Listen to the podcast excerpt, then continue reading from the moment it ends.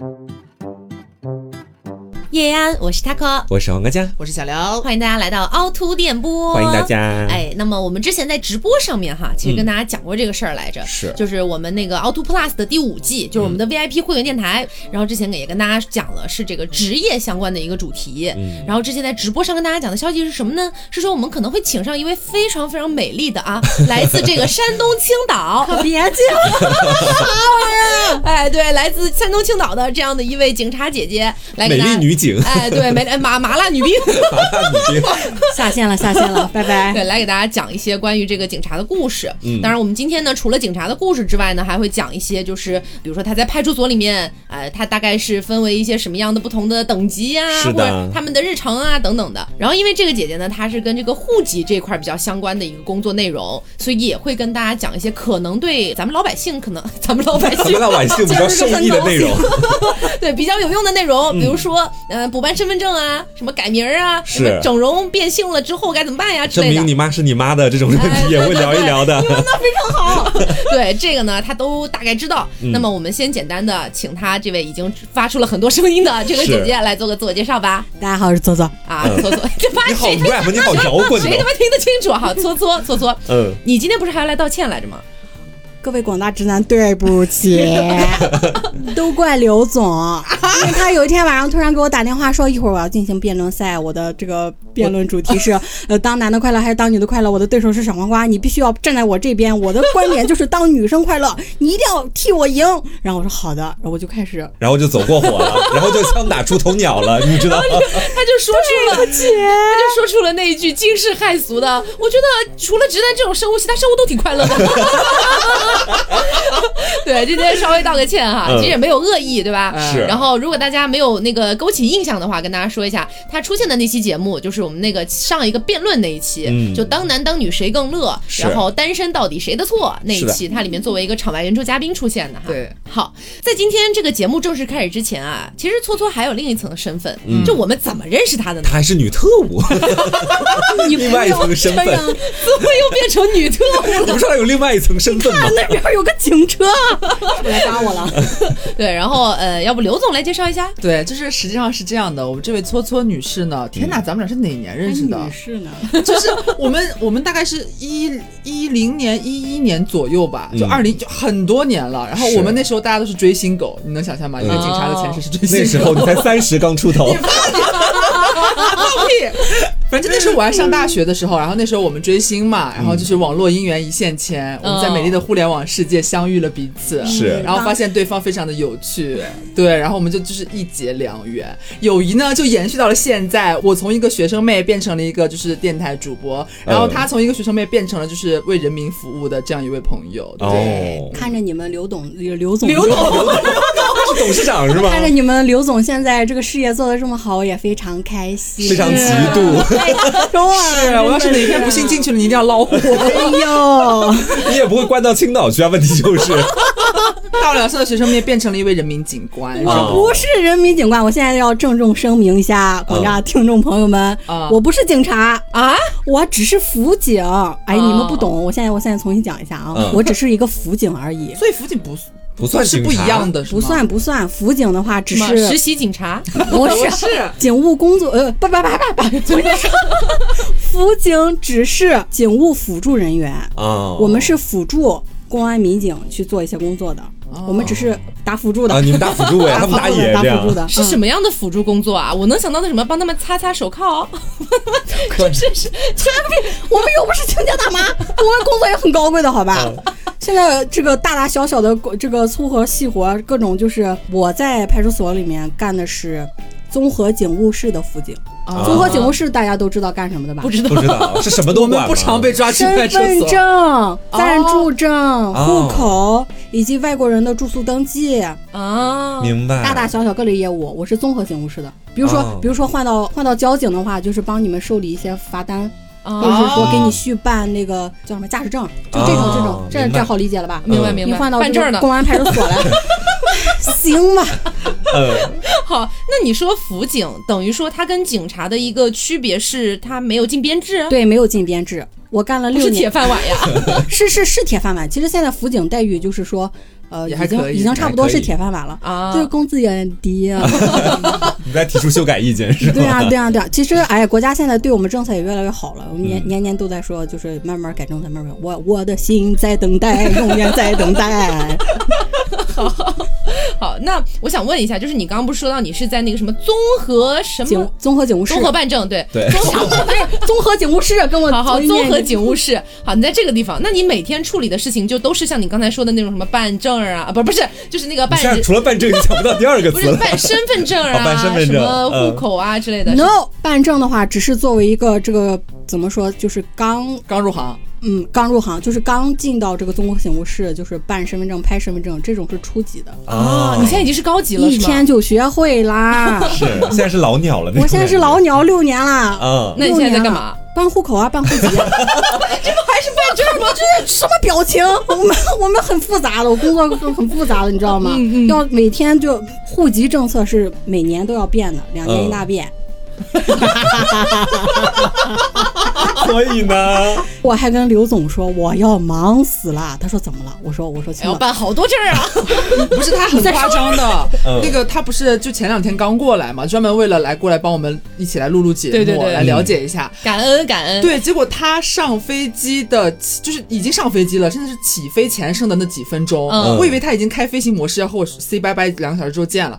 然后呢，就在他飞行前的几分钟，他又给我发微信了，说然后说：“天哪，为什么这个时候还不放过我？他还有事情要忙。”忙对，好像还掐他蛮死的。嗯你们青岛人民就是是办证的需求这么高，不是办证，烦死了。但是你不是刚刚说什么户口、户口本这些吗？户口本又不是证，啊，你管的是不是不是是啥？重新说，重新说，这嗯这说的太乱了。我管的是啥？我现在目前主要工作是办户口，户口类业务。嗯，因为户口的话，它牵扯的东西特别多，户口迁移类。啊，我要从青岛转到重庆，类似这种，可能需要你们这边帮个忙，是吗？从其重庆迁到青岛来的话，主要审核地是青岛，因为青岛允许你迁入，啊看你什么什么条件才能迁入青岛嘛。嗯这目前的话，青岛这个青岛的户籍政策刚刚改革。啊、我不想再重复一遍了，你们有兴趣上网查吧。我怎么感觉你对你的工作好像也不太熟悉的样子？太烦了 你，不是已经干了六年，不是高级你干部了吗？不是这这个牵扯的类大类太大了。哦哎呀，这这个说说起来真的太细了。啊，嗯明白嗯明白明白，好，就是说可以理解。就是说前一阵子呢，这个怎么说？相信每一个在这个户籍窗口干过的人都知道，每一次的户政改革，大家都要爆炸。啊，哦，因为可能变动了很多东西，是吗？就是在某个基础之上，这个点变动了，那个点没变动，然后之前能办的现在不能办了，之前不能办的现在能办了。啊，对你们考验挺大的。，对，就是反正就是要记得非常细，而且就是只给你几天时间，马上背熟。当户籍政策就是开始实行的那一刻起，你跟老百姓答复绝对不能出一丝一毫的差差啊差错，哦，因为老百姓听了你的话之后，他就去准备材哦，料了嘛对对对，他就完全完全相相信你的。哎，我来了之后，你哎你不能办，你不是跟我说你能办了吗？啊，这矛盾就出来了，投诉你啊，一二三四五投诉你，啊，就这样，就我们压力非常大。所以你是是经常会被投诉吗？如果按照你说的刚开始干的时候，这六年之前，可能头两年吧，就是经常跟老百姓吵架。嗯，年轻气盛，就这打架，就是跟他刚，还能打架，不是就是形容是一个形容。就是哪怕我错了，我也没错那种。嗯其实那个时候就是，然后就反正经常被领导批评。嗯后来呢，就是掌握就是自己的政策掌握的很很纯熟嗯就是基础打好了之后，你就可以用政策去回击他。我凭什么不能？以前我就说你就是不能，现在就政策回击他。哦，凭什么不能你为什么不能一二三四啪啪啪跟他对讲？对。对，比如说比如说啊，嗯，小小黄瓜换头了。嗯，换换换头，什么叫换头？了，换头？整容了整容了整的非常非常夸张，非常俊男的整成女的了，男的整成女的了，嗯。男的整成女的了哈。是，可能他没做，没做到变性手术那个部分，嗯。他只是说目前在穿着打扮，对，啊。而以及就是妆容啊，嗯嗯，是这些就完全女性化了。嗯嗯，然后我来办身份证，我一看，哎，你现在这样子跟你上一个身份证的这个照片儿不是一个人啊，啊，对不上，这整个就是根本对不上啊。我会可能会询问你说你是不是做了相关的整容手术，嗯嗯那万一就是碰上个刺儿头了，他不懂吗？他说我凭什么？我说这件事就是一个，这就是我，我有什么好冒领的？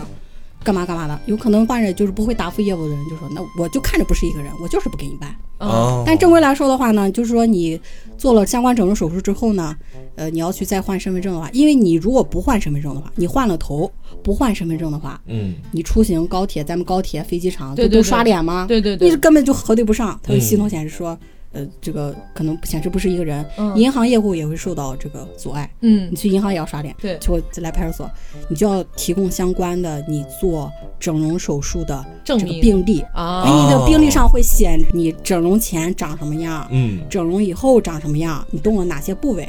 明白。对，我们需要就是存档的做。一个核对，对你不能说我以前长个男人样，现在变成女人样了啊，我就过来办。但是死角这就是我不行的，你要接受这个事还得有实。病历一些相关的东西。哦，谢谢你对我现在很有帮助。我怎么说到身份证上了？我这专业是户口啊！嗯哎呀，别别别聊政策问题了。那我们从前面说，他其实在这个行业里边已经干了六年了嘛，其实蛮久的了。嗯你都已经做了这么长时间了，就是你对这个职业前景啊，包括你现在的工资待遇啊什么的，是满意的吗？这是一个很犀利的问题。我不满意。从前面就能听得出来他不满意。呃，我干的第一年，然后所有人都说要改革啦，你们辅警以后就纳为公安啦，嗯然后以后就是铁饭碗了。虽然现在也是铁饭碗了，但是呃工资确实是有那么一点点低。就是我们其实现在。呃，这个民警跟辅警一起相处共事吧，就是大家都是成为一个团体了。嗯但是说就是正规来说的话，呃，还没有正式纳入公安。但虽然就是天天跟这些民警老大哥、老大老大姐干吧，然后就是辅警的人员越来越多，嗯是因为公安的老龄化这个越来越严重了。啊对，因为就是。可能现在的年轻人，咱们就是说毕业之后，他没有说习惯性的去考个警察，不像老一辈儿的说，哎，你当警察多光宗耀祖的一件事儿，是吧？嗯嗯干嘛的？就是有有自己的这个职业规划，自己能做主特特别多了，所以大部分年轻人就是不太想去选择去做公安这个职业。嗯，然后，呃哪怕你就是大家都干新媒体了嘛，是对啊，你看看互联网赚钱了都。对，这就是确实是。然后就是很多人，也就是警校毕业之后，哪怕你选择了考警校，警校毕业之后，也可能就是不去基层，还是做自媒体去了。那屈才了，那就 就是可能也不会去基层嘛。所以这基层的这个老民警就是越来越多，嗯嗯，就是他们学这个新事物的能力也越来越弱。啊，就招年纪大了，招越来越多的这个新的这年轻人去当警务辅助者，就是辅警，就是我身边的这个群体也越来越庞大，然后就是。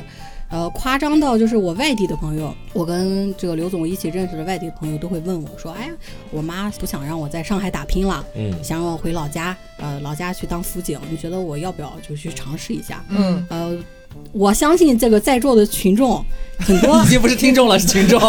老百姓都是。在座的当事人们，对，我相信在座的很多听众也有很多，就是说遇到过类似情况，就是说，哎，我家里的长辈想让我就回老家考个辅警，安安逸逸的去当个辅警，去考个辅警，呃，要不要？你觉得就是这个，我要不要选择这一步？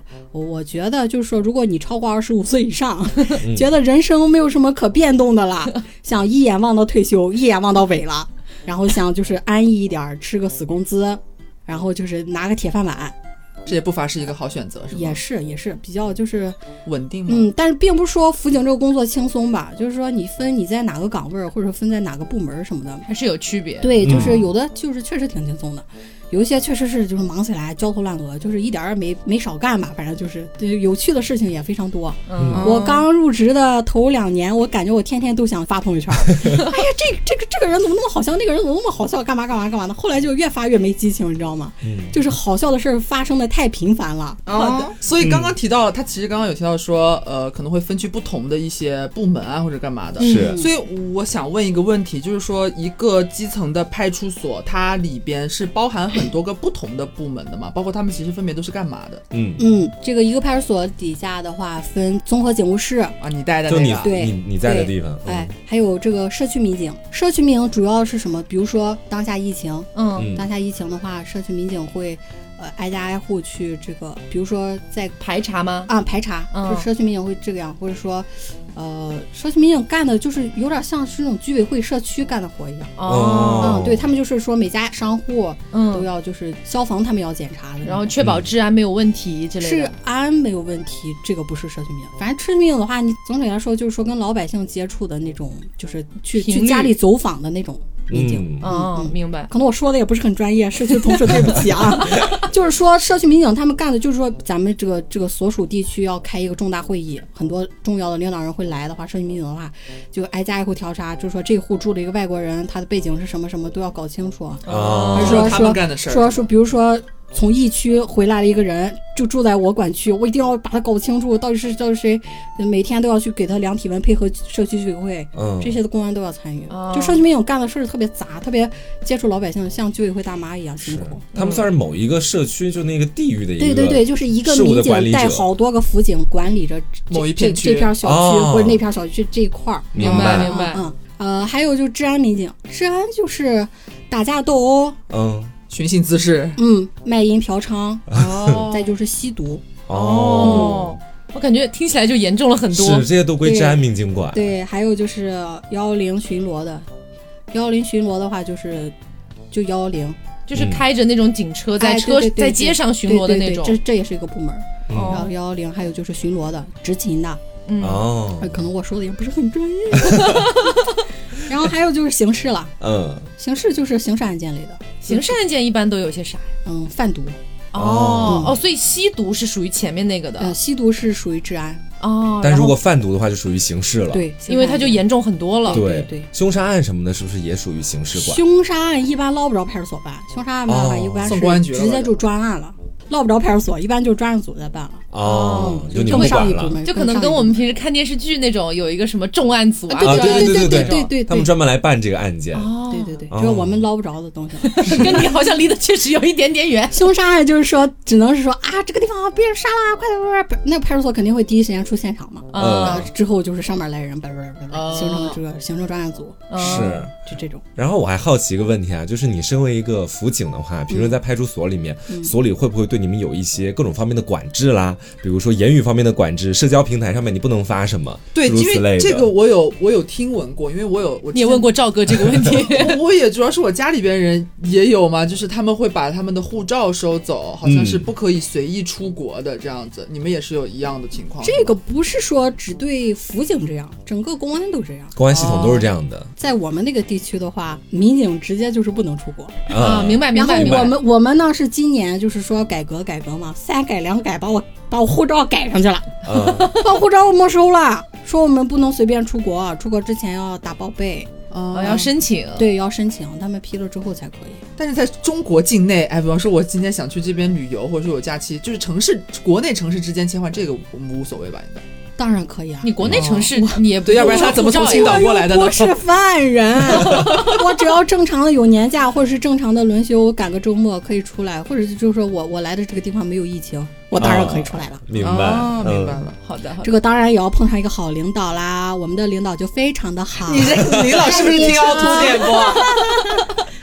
好，那么虽然你刚才说你是在这个办户口相关的一些内容的这个部门哈，嗯我都会办，啊，那那就好，那就好，因为其实我最近有看到很多那种短视频，嗯他可能就拍自己的身份证，有的时候我就很怀疑他是不是假的，你知道吗？嗯就有一些我觉得假的可能有点夸张，比如说，呃，我们好像大概意识上觉得说中国人普通汉族的名字一般最多就四个字左右嘛，嗯对吧？嗯然后可能有些少数民族他的名字更长，但是有些人的身份证上面啊，他标的是汉族，但是名字特别长一串，是不是一般来说就是假的，是 P 的那种感觉？有可能是他曾经是少数民族，那但是如果他就是纯纯粹粹的一个汉族，嗯然后他的正常来说，他的名字最多是几个字啊？四个吧，应该是四个四个。你来这个新生儿来公安报出生之前，嗯他先要去这个医院去办一个是这个出生医学证明。嗯出生医学证明上面要先先写，就是爸爸妈妈给他起的名字嘛。嗯嗯他有可能起的太夸张，出生证都办不了。嗯哦还是有就是出生证呢，而且我现在要普法普法普法，就是很多群众打电话来说，哎，你好，就是我想问一下，是不是就是公安这个给新生儿报出生，小孩不能起两个字的名字啊？啊啊我说为什么不能？为什么不能？为什么不能啊？然后他说啊，因为那个办出生证的地方就跟我们说说两个字的说容易重名，呃，公安不给报。我说可以啊，为什么不能？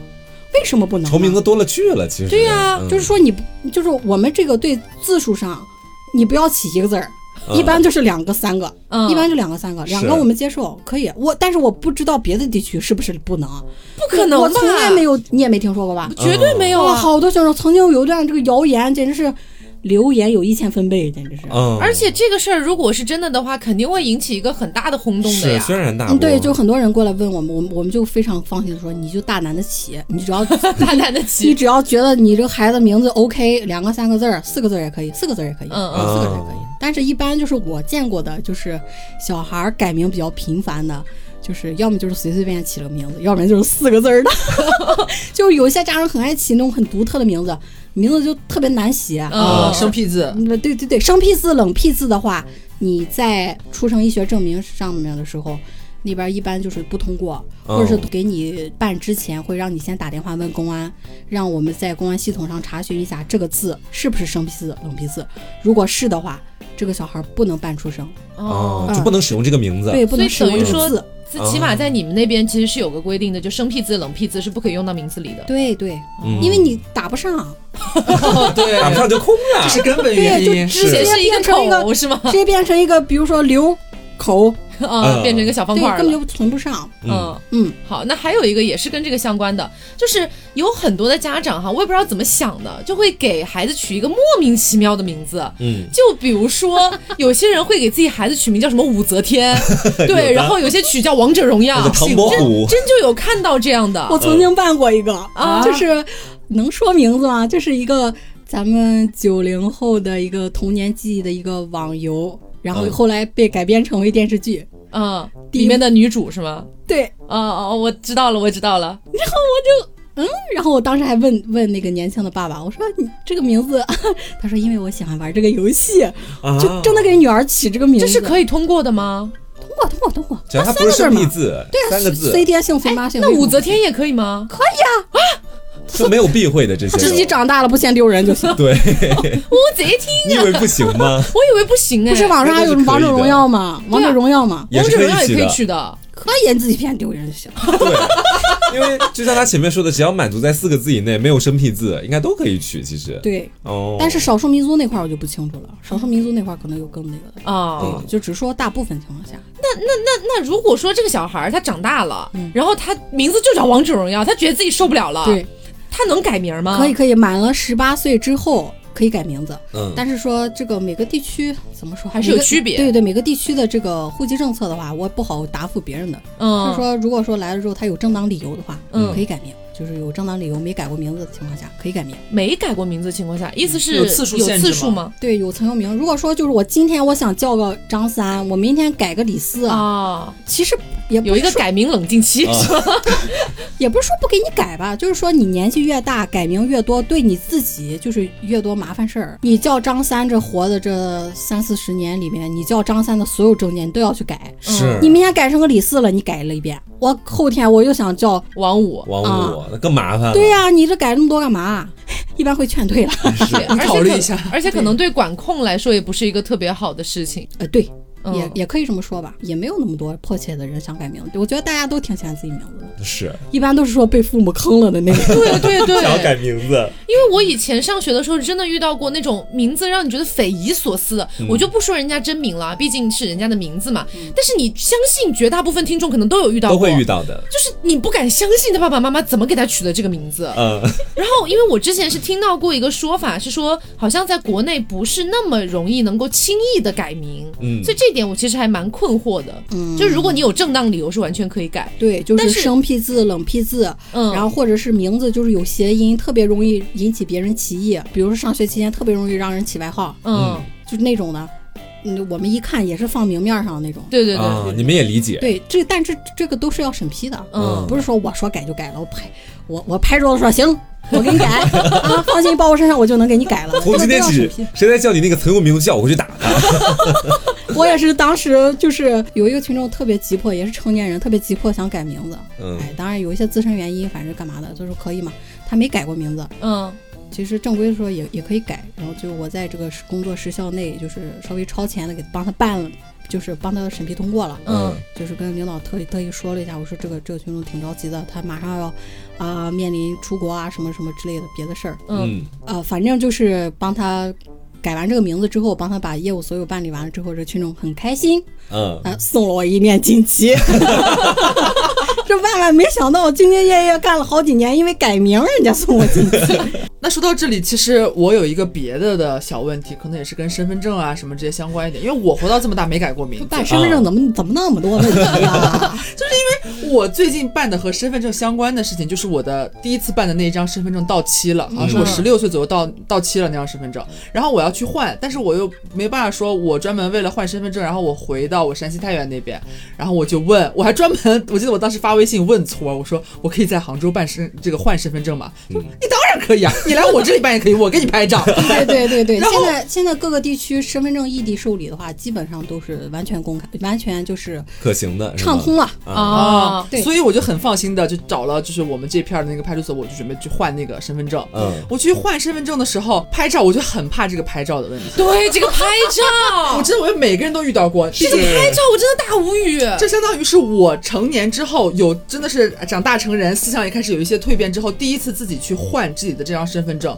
毕竟你第一次拍身份证的时候，你大家都是小屁孩嘛，十来岁，或者有的人才更更小的时候，是，那个时候你也不知道美丑，也不是你能控制的，可能你爸妈陪着你拍完咔嚓就走了，你也没看长啥样。嗯，这次不一样，我就自己坐在那边，我就很害怕。我说会不会给我拍的非常难看？因为大家都说证件照就是照妖镜，你知道吗？是人是是鬼，你去拍张身份证你就知道了。然后呢，我还专门问搓，我说。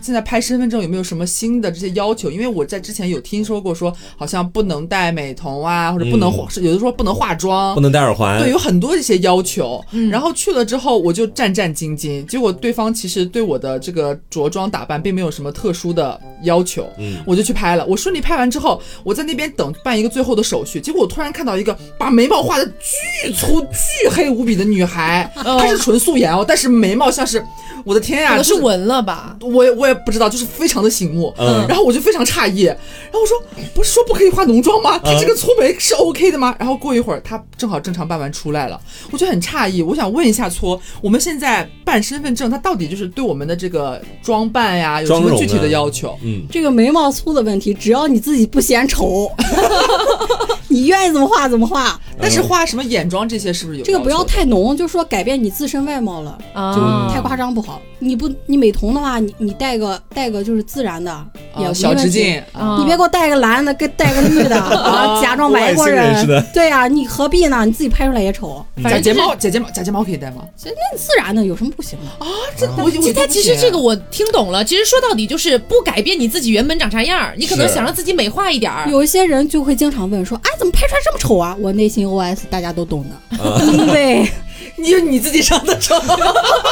就现在这个拍照系统，它就是优化的特别完善了。它现在就是一般都是自拍了，嗯啊，啊就是自拍自拍系统。我们现在自拍系统就是说。你坐在外边，外边有个电视，有个呃屏幕嘛，嗯会显示你坐在那里，你能看见你自己。哦，你可以我要赶快去补拍我的身份证。呃，只是我们那边，我不知道你们那边儿你。快，我们现在就 马上马上就是喂，B 青岛，B 杭州哦，就是说你自己穿个深色上衣，如果说你想起脸色一点的话，我觉得黄色、红色嗯，都比较起比较台肤色嗯，对对，台肤色。你化个淡妆，女生化个淡妆，男生的话你洗洗头、收拾收拾、收拾刮胡子，嗯精神小伙儿。我我我觉得没什么说，而且就是老百姓就是自从就是这这几年慢慢给我们反馈，就没有说对身份证就是意见拍照意见。相对原前就之前的那些那些年意见那么大了，说哎现在还可以自拍，啊，而且现在拍身份证之前，他都得收拾一下自己嘛。对对对，你收拾一下自己吧，我求求你们了，不要再拍出来之后怎么那么丑。因为可能我们当时，包括其实是主要我吧，因为我当时去办身份证的时候，一三年，嗯。很早以前了。那个时候我去的时候呢，因为我十七岁，嗯。然后我拍那个照片呢，就自自己觉得自己十七岁，青春正茂哈，嗯。然后又是一个艺考生嘛，就觉得自己应该拍出来蛮好看。是但是现在看的就是会觉得说，呃，就不咋地这样子。而且我当时的体验，我觉得应该有很多可能跟我同龄或者比我稍大一些的同学们都有体验过，嗯就是你坐在那儿嘛，你可能表情都没摆好，然后他就咔嚓一下给你他已经拍了。拍好了，对，或者说你在那儿坐着，你不知道他要不要拍，你看你你现在可以了，啪又给你拍了，嗯你可能表情正在是一个询问的表情，还不你知道吗？能更改，你知道对，？非常尴尬，而且那个时候会要求你整个脸是就是非常非常的光洁，嗯就是所有连脸上的那种什么小小的刘海就全部扒拉上去，是，就一张大脸在上对，面，露一个整整的大鹅蛋出来现在没没那么那个，你嗯眉毛、耳朵露出来，露完整了，嗯你不要就是这样这样遮住啊，齐刘海遮住啊，那个这披头散发那种，那是肯定不肯定不行的。眉眉毛、耳朵露出来，你自己妆面这个干净整洁，嗯不要浓妆艳抹。啊夸张颜色的美瞳不能戴，嗯，对，然后就拍拍就可以了，一次性三张，就它会提示你现在开始拍摄。嗯，啊，第一张咔嚓，第二张哦。咔嚓，第三张咔嚓。现在已经很人性化了，对可是他们那边，我觉得哪怕已经这么人性化了，拍完三张之后，有些人都会问，为什么三张一模一样啊？因为你没有变表情啊，大哥大姐，懂吗？嗯因为其实我觉得之前我去那个办护照的时候，护照不是也要拍照嘛？但当时我去办护照的时候，那边是说，当然在重庆哈，我不知道别的城市怎么样，他是说我们可以到另外一个可能是跟他们有合作的一个专门的照相馆嗯去拍，然后拍出来之后，他甚至还可以帮你稍微修啊，可以一下。修一下的，对，对，我就觉得哇，太人性化了。然后再对比之前拍身份证，我就觉得一个一个天堂，一个地狱。嗯，但是其实听完，如果现在真的是可以，就是自己给自己拍，然后也没有以前那么严格的话，我觉得身份证照应该会好看一些吧。现在就是说，还提出一个想法，就是可能是以后要实现这个手机后置置后置镜头拍摄，啊拍摄完了之后你自己去上传，然后就可能、哎自助式服务，就是说只是一个只是一个未来的一个提出一个建议吧。嗯，嗯，但是我觉得这样未来的某一天可能会这样。还是很有可能被批耶 是，呃，不，我们会审核。如果说审核不过，你就重新再自己拍。啊，就是，但是你自己在家自己给自己拍，你自己灵活性更大嘛。嗯，嗯是是是，明白。然后除了这个，我其实还有一个问题，因为我上次去补办自己的那个身份证的时候，我就以为是就是拍照就结束了，嗯就是就是拍张照不就完了嘛。嗯然后呢，他还让我录了指纹。我就很诧异，说我办身份证照那张照片实际上只是需要我的一些很基本的一些信息，还有我的就是照片而已。嗯我录指纹有什么用呢？比方说我去坐飞机也什么也不会用到我的指纹啊。是啊，指纹这个事儿你就逃不掉了，指纹你录进去你就逃不掉了，你以后不要犯事儿。哦，指纹的话是录在这个指纹库里，然后就针对这个违法犯罪用的。但是就是现在某些这个短视频平台的话，我见过几个就非常非常郁闷，你知道吧？怎么了？呃，有年轻妈妈就说啊，这是就给大家展示啊，嗯说这是我给我一岁的孩子，还有三岁的孩子办的身份证啊。这个时候就已经很诧异，就是十六岁之前嗯，不是必须要用身份证的年纪，嗯你嗯，可以不用办身份证。是是啊，也就是说，任何部门也没有什么权利问你要身份证，嗯就强强制你提供身份证。嗯他给一岁和三岁的孩子办身份证，我已经是就可能是他让孩子坐飞机、坐火车比较方便一点嗯啊。他居然下边说说啊，并且我这个强烈要求公安，呃，帮我就是把这个小小朋友的指纹录进去了。嗯嗯一岁和三岁小孩的指纹根本就没法取，他的指纹都根本没长全。哦，他觉得就是录进去信息之后是针对这个拐卖，就是针对小孩丢失了，嗯通过这个东西能找找到孩子，哦不是这样的，根本就不是这样，他完全就是在曲解这个嗯身份证这个指纹使用的方法。所以他主要还是在找犯罪人员这一块儿。对，或者是说你现场现场取证的时候发现一个指纹，嗯拿那个指纹去、来去去比对库，嗯，就能搜出来就是相关人员，这样缩小这个这个。是很好的，其实。但是很多家长就过来说，哎，我孩子下个星期要去这个比赛，比赛完了之后，这个比赛场地需要提供他有指纹的身份证。我们说哪儿跟哪儿啊？家长急得要命，学校逼他们，啊学校说教育局逼我们，学校这种逼我们，我没办法就录指纹，这哎就很多这样的，就是很多跟这个跟跟群众的矛盾就这么来的，就是其实你没有没有任何一条法律说规定小孩必须要录指纹，嗯。指纹里边是就是说防止小孩丢失的，嗯。干嘛干嘛的，就寻找小孩这种，没有没有这种，就是就是犯罪就是犯罪库里的指哦。纹，很郁闷。听出来很无奈了。对，好，那刚刚问了很多关于身份证的哈，接下来问一些你可能更拿手的了，就是关于户口这个事情，你自个儿的这个职能范围之内的了，就是什么样的情况下需要去吊销户口啊，或者叫注销？注销注销。哦，吊销，吊销吊销驾照，营业执照是。我的一个营业执照是吧？注销户口就是最主要大类就是一个人死亡了嘛，家属嗯来注注销户口，嗯。这个是这个是必须注销的。嗯。啊。第二个就是说，比如说我取得取得了国外的身份，啊，哦我放弃中国国籍，对啊，那中国不允许双重国籍嘛，嗯。啊，然后我就过来注销，呃，注销注销中国户口嘛，嗯，明白。嗯，拿着这个国外的护照过来写一个申请，嗯。嗯，注销中国。听起来很不开心。没有没有，这个专业范围内说说就要比较正对，式一点。感觉潜台词就是为什么要放弃中国？为什么放弃了？其实你放弃了之后再回来真的不好回。嗯。大这这个大家也都这几年遇到的就是注销的少了，想回来的多了，啊，特别是因为疫情。因为咱们中国强大了对，了，强大了，环境强确越来越好了实强大了，确实强大了。嗯嗯嗯还有就是，呃，参军注销嗯啊，参军注销不知道吧？参军要参军为什么要注销户口啊？就是当兵了需要注销户口的，是因为要迁到军队里去吗？不是迁，就是说注销，注销户口之后就是没有户口，没有户口，没有户口啊。那他不就等于查无此人？在普通老百姓这块，感觉就是呃，对，他在派出所的话就会有一条他因为参军注销户口的记录。哦，你们是能看到的。对对对，然嗯后他办理的身份证也是军人身份证了，哦。是不一样的，等于是另外的一个系统。另一个体系了。哦，嗯，那他如果退伍的话，退伍的话就转业回来，再再重新重新落户。恢复。恢复户。明白。好的好的，嗯那既然刚刚聊到的是这个注销户口，那肯定也会有一些新生儿。怎么了？你搞大别人肚子了没？有 没有没有哎，我没有这个能力哦你哦别。说，我们给大家讲一个小小的题外话，我们。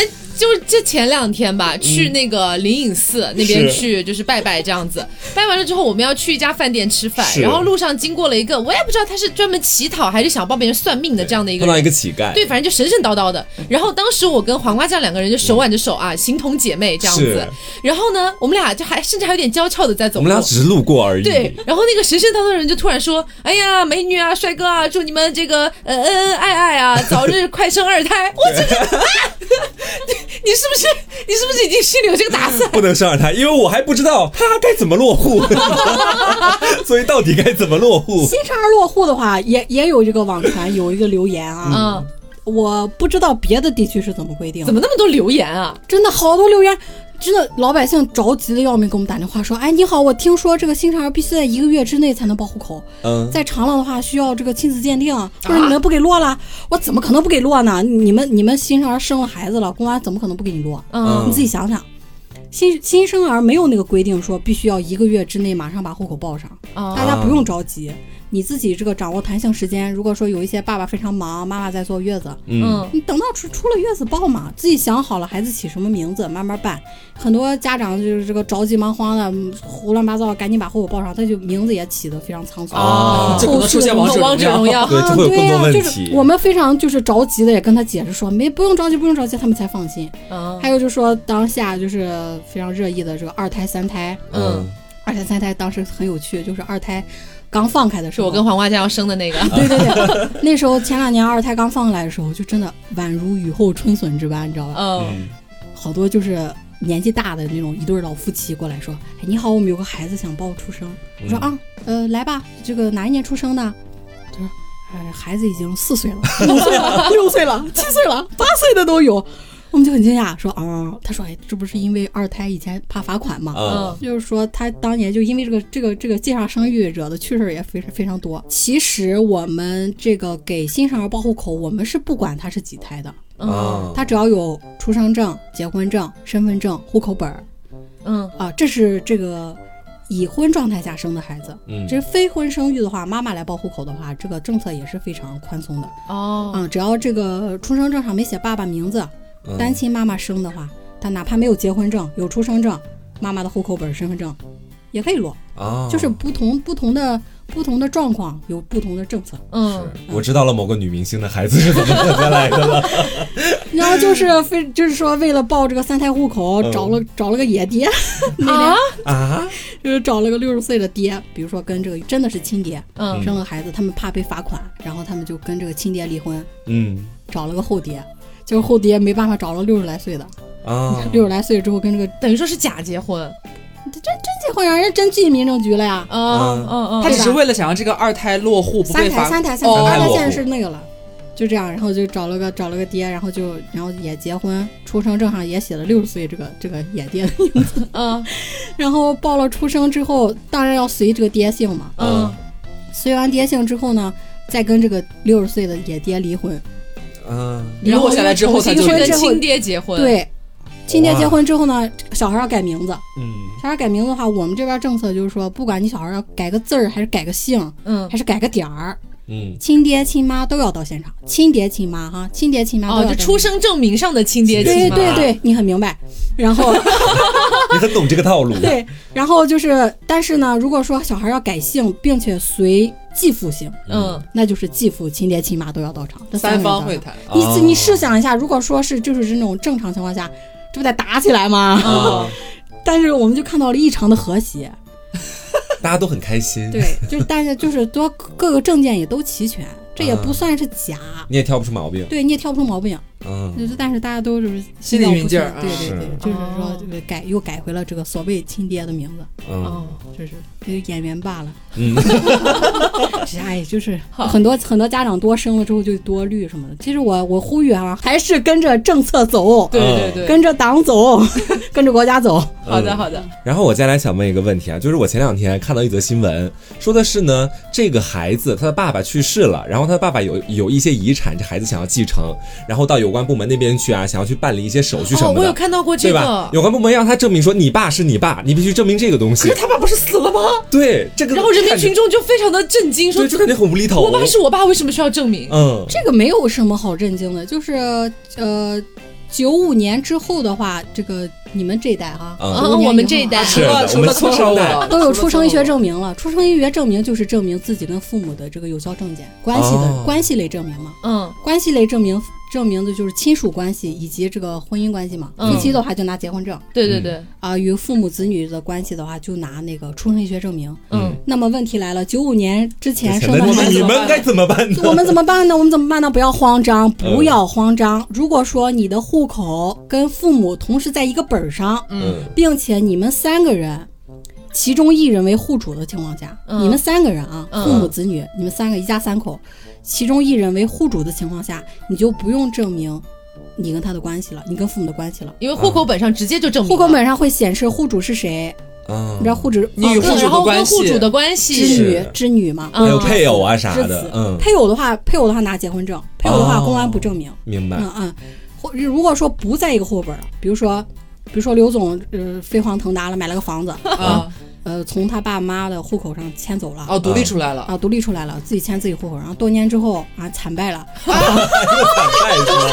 有点好，多年之后怎么说呢？要把房子卖掉把，房子卖了，嗯想换个大房子。但你卖房子这段期间，你把房子卖了之后，人家买我买了你的房子，我是不是要落户？你得把户口迁出来吧。啊，哦，迁来之后，我想迁回父母家去，我不能拿两本户口本说我迁回我妈家去，那肯定会问说你为什么你你怎么说这就是你妈了？啊，你如何证明你妈是你你妈？迁移户口过程中的话，如果说跟父母不在一个本儿上的时候是要证明的，我明白。但是不要不要说就是很讶异或者说不好证明，这个的话主要是去查你的请到我妈本人，不 不不，那也不认去查出生档案就可以了。出生档案哦或者说曾经在一个户口本上，就我刚刚说的那种，就是 记录嘛，对对对，我以为是让我妈过来对天发誓。发毒誓还要。这个要看每个每个城市的这个档案留存的完不完善，只要不是太夸张，什么什么建国之前啦那种，哦实在是八零九零七零。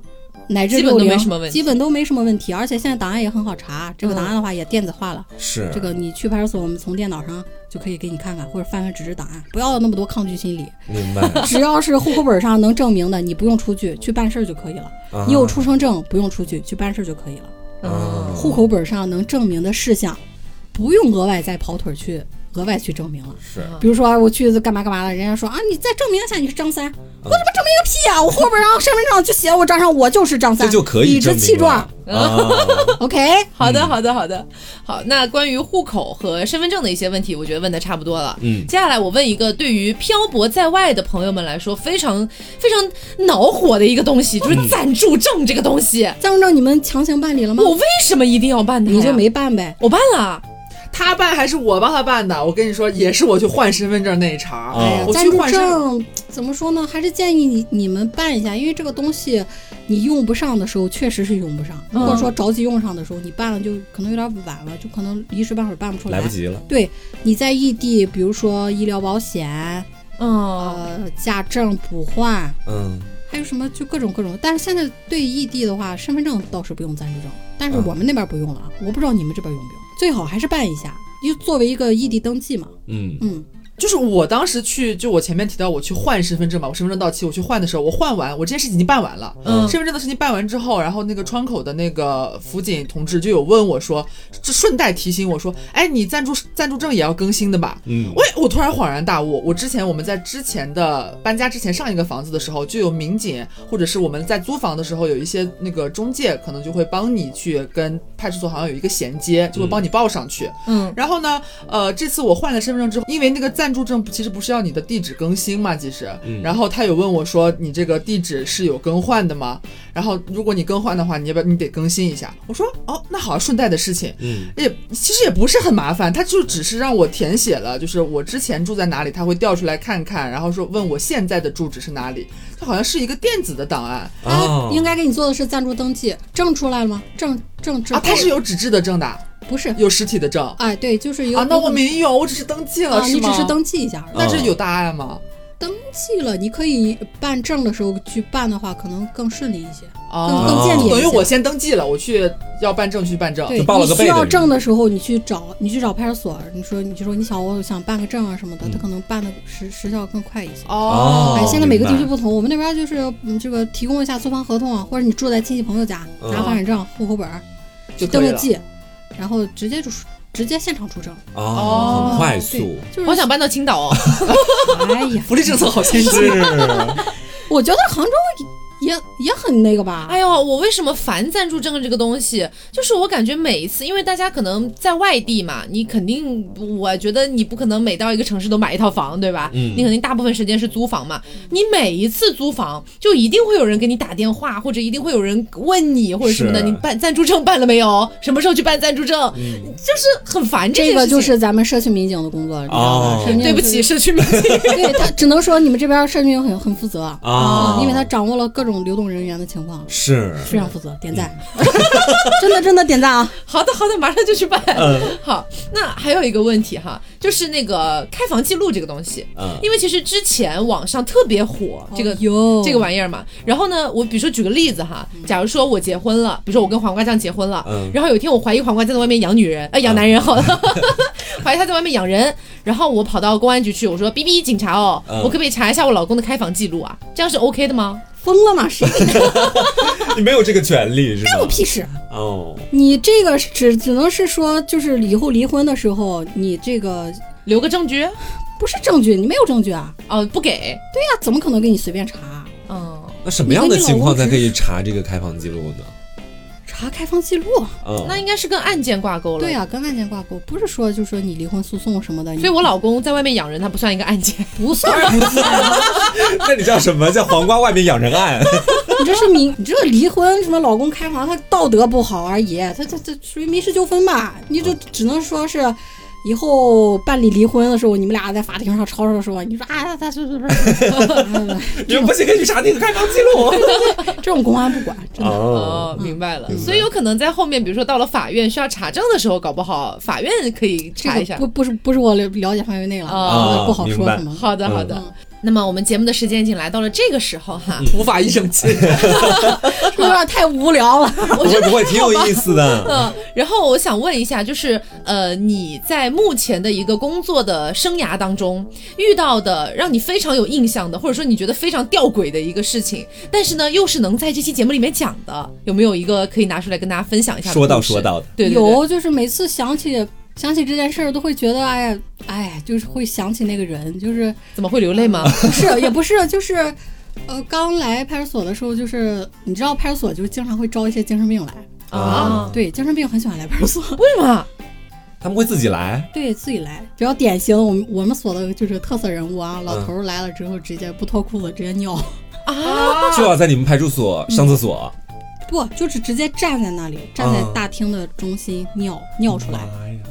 然后还有就是比较比较印象非常深刻的就是，呃，我刚来这边工作的时候，嗯嗯、就是第一次跟她相见，就是一个女生吧，嗯，呃，八零后，嗯，她就是一进来的时候就是满头就是盘的那个头发非常精致，嗯一头的那种钻的那种卡子，嗯，穿的非常仙，就是像仙女一样，就就是是很美丽，嗯。嗯，然后就非常打扮，很讲究，嗯。随身带一个文件夹，就像然后踩着高跟鞋，然后每一天的装扮都都是一整套的，嗯，就是要做就要做全套的那 种。嗯姐就是女王。对对，真姐就是女王，嗯真的。这个结果后来就发现，就是第一次她出现的时候，我们整个同事全全大厅的人全都不说话了，嗯啊，不说话了。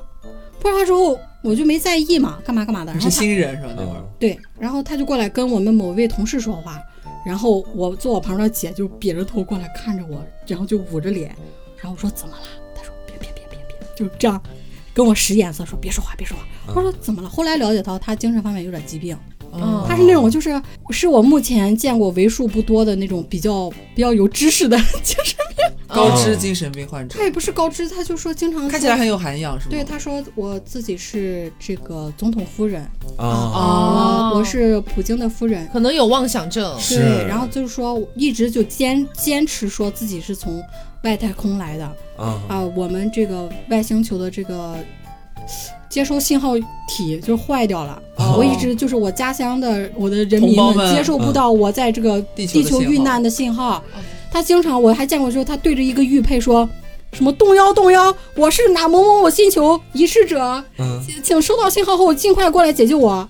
你知道，就这种，嗯就对着一个玉佩说。但是他穿着什么的非常讲究，是。穿着就是小黑裙，身材也很好，穿着高跟鞋、黑小黑裙看起来像一个普通，one piece 那种，的一一个嗯套装，就黑色白白色白色衬衣什么什么的，很讲究的一个人，看起来。对，就是经常踩着高跟鞋，就就是每天就像上班打卡一样的，你知道吗？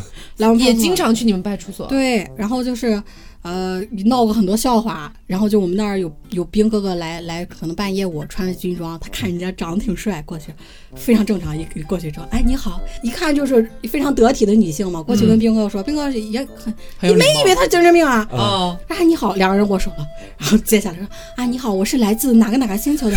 啊，我是这个大概二零零八年来到咱们这个星球的，不是不是，然后你知道吗？肉眼可见兵哥哥的表情发生微妙变化，往我们旁边一秒，求救信号，就真的啊啊啊，又 又不好意思不理他，对对那兵哥也非常好，非常有素养，你知道吗？然后就说啊，你好，这个是好的为人民服务。就顺着他往下说，嗯反正可逗了这个姐姐。后来这个病情越演越烈了，哦就是那他家长也比较放心，家长可能也是重组家庭，就可能父母不太管他，所以就导致了之后一些。然后在家里人就是就是放任他，就是经常来派出所，因为来派出所毕竟安全嘛，嗯。不哦也不至于在大街上疯跑强。是。派出所毕竟出不了事儿，嗯，我们也就是慢慢就是就接也纳了。熟了是吗？嗯。啊，对。然后后来有一天，就是到周末的时候，就是这个同事值班儿，嗯。他突然就像往常一样，依旧来了，就说啊干嘛干嘛的，然后就跟我们同事说，呃，这个我的母星已经接收到我回家的信号了，啊。然后说呃我要走啦，拜拜。然后我同事就说嗯拜拜，就就是好像又犯什么病，就心想 O 嗯 O S 嘛，嗯拜拜。后来这个第二天下了下了一场暴雨，第三天这个接到接到报案，这个他跳楼了。啊他跳楼了，就是永远的离开我们，就真的是回回母星了。就是他可能是在高处的时候就接收信号之类的，不不知道他是怎么跳下来的啊。啊，就是好难过，也不是难过吧，就是说啊就是说这件事儿永远是我一直都会记得的一件事儿，就是就是精神病可能他有他自己的世界，对，是，我想哭哎。就是你不能融入他，但你千万不要伤害他好难。因为因为其实，在录这期节目之前，我们并没有听过这个故事我已经听过了，但是我还是想哭。哦，那我那我跟黄瓜，流下来就开始流泪，因为我跟黄瓜酱没有听过这个故事，我只是听到他们跟我讲有一个标题叫做《天外飞仙》，我根本就不知道它是什么东西，我甚至以为它是一个搞笑的故事。它就是下的那场雨，可能是那天晚上就已经下雨了。就我们后来就是只是我自己的猜想，我们我们聊天之后的猜想，有可能那天晚上下着暴雨，他只是在拿着那块玉佩去接收信号，嗯他只是那天晚上只是想去够得更远，他没有想要去真的跳下去有可能滑了跳下去了。跳下去之后下了一一一天一夜的雨之后，第二天太阳出来了之后。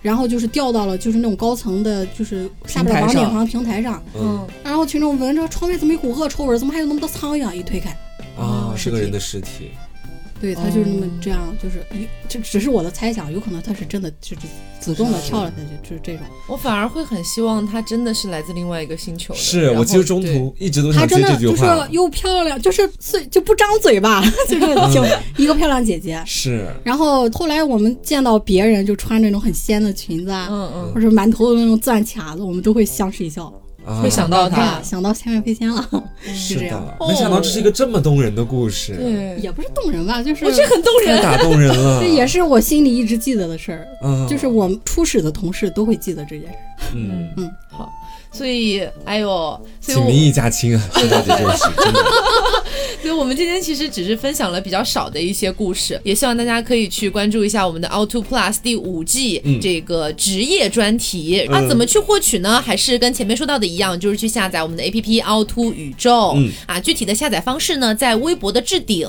和微信公众号的菜单栏都可以获取到，大家也可以去自己哪个方便看哪个就好哈。嗯那么今天的节目就是这样了，希望大家都能够喜欢。嗯，那我是 Taco，我是黄瓜酱，我是小刘。我是搓搓。别着急，慢慢来，拜拜。拜拜。